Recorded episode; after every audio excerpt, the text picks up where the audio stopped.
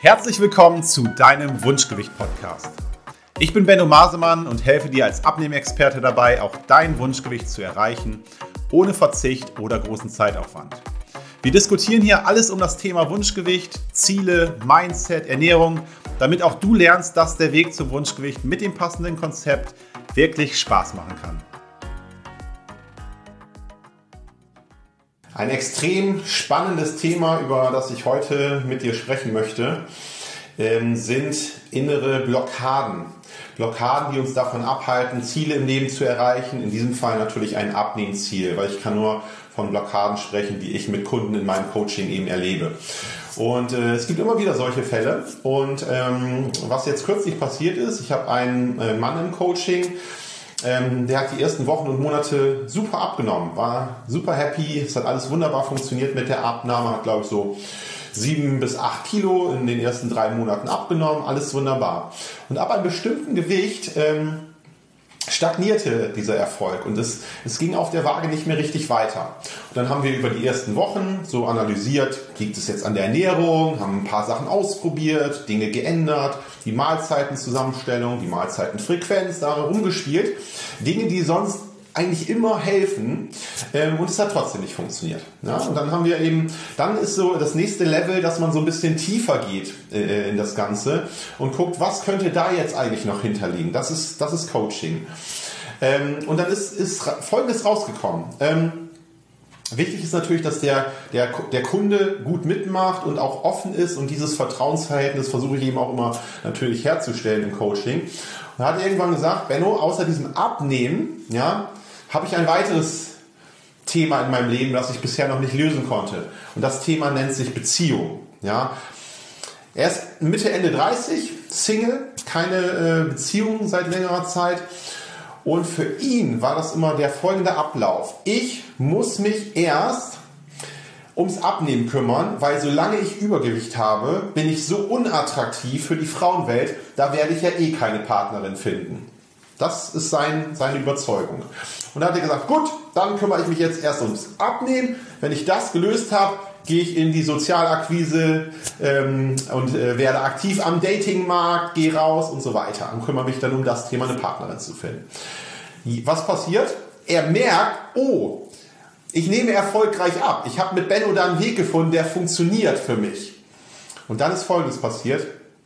Er hat seine Ernährung, seinen Ernährungsplan außerhalb dem, was wir vereinbart haben, immer so, so äh, ja, sabotiert, könnte man fast schon sagen, dass er bewusst, eigentlich obwohl er es wusste, also deswegen sage ich bewusst, andere Dinge so gegessen hat, dass er zwar nicht mehr zugenommen hat wieder, aber er hat auch nicht weiter abgenommen, weil er eben andere Dinge gemacht hat. Und er sagt, ich weiß, dass ich damit nicht abnehmen werde mit den Dingen, die ich mache, ja, aber es ist rausgekommen, seine Angst dieses Problem, er merkt, wir nehmen erfolgreich ab, wir kriegen das hin, wir werden das Übergewicht los, aber er weiß, wenn wir das, wenn wir damit durch sind, dann bleibt keine Ausrede mehr, warum man sich jetzt nicht um die Frauenwelt und ums Thema Dating und rausgehen aus der Komfortzone, Frauen kennenlernen, das ist dann das nächste Thema, was angegangen wird. Und das ist das Verlassen seiner Komfortzone. Davor hat er Angst. Natürlich auch Angst, Körbe zu kriegen, abgelehnt zu werden, alles, was so im Dating nun mal dazugehört, ja. Äh, und solange er Übergewicht hat, muss er sich ja nicht darum kümmern. Ja, ja brauche ich ja noch nicht, weil mit Übergewicht klappt das ja eh nicht. So seine Überzeugung.